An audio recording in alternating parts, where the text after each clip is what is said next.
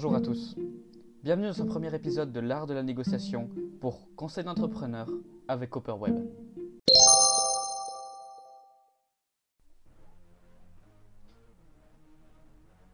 L'avantage du négociateur, c'est que c'est lui qui déclenche la négociation. Il a donc le loisir de disposer ses atouts sur le terrain dès le début. Les bases sont très importantes. C'est ce qui déterminera votre intérêt et votre position de force initiale. Avant toute chose, on analyse le profil du client.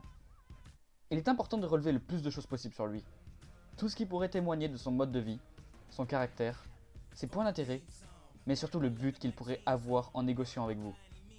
En sachant tout cela, vous pourrez prédire dans les grandes lignes quel tournant prendra la négociation. Vous pouvez même, au fil de la discussion, trouver d'autres éléments, mais ne lui demandez jamais aucune information directement.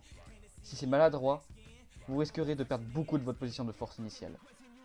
Vous pouvez trouver la plupart de ces informations sur ces réseaux sociaux, donc n'hésitez pas à vous y rendre. Petite astuce, notez sur une feuille tout ce que vous pouvez relever du client et établissez des liens et des déductions. Gardez ces notes à vos côtés durant toute la durée des négociations. Mais faites attention, ne prenez pas vos notes pour des vérités pures et dures, alors ne misez pas tout dessus. Vous avez analysé le profil de votre client. Il est temps de rentrer en contact avec lui maintenant. Le premier contact doit poser trois principes que j'ai nommés le PPI. Le P, la position de force. L'autorité qui fera votre position de force provient de deux sources, l'expertise perçue et l'expertise intrinsèque. L'expertise intrinsèque est tout simplement votre compétence réelle dans votre domaine. L'expertise perçue est celle que perçoit votre audience.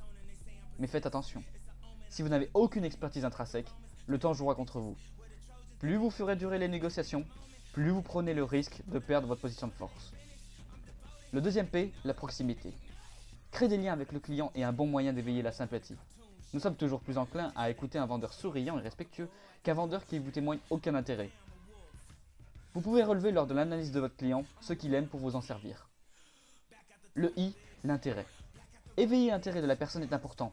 Ne lui soumettez pas directement votre proposition. Laissez planer une sorte de mystère autour. Ce sera suffisant pour éveiller sa curiosité. Maintenant, présentez votre projet. Allez à l'essentiel, sinon vous perdez l'intérêt du client. Entraînez-vous à résumer en 3-4 lignes maximum votre entreprise, puis envoyez-le à un ami ou à un proche, et assurez-vous qu'il ait bien tout compris. Puis ensuite, présentez votre proposition. Présentez ce que vous voulez proposer et dans quel cadre. Encore une fois, ça doit être court et convaincant. Soyez précis dans vos informations tout en restant direct. Lors du prochain épisode, nous verrons comment utiliser nos atouts et contrer ceux du client. On se retrouve pour un prochain épisode de Conseil d'entrepreneur avec Web. Passez une bonne journée.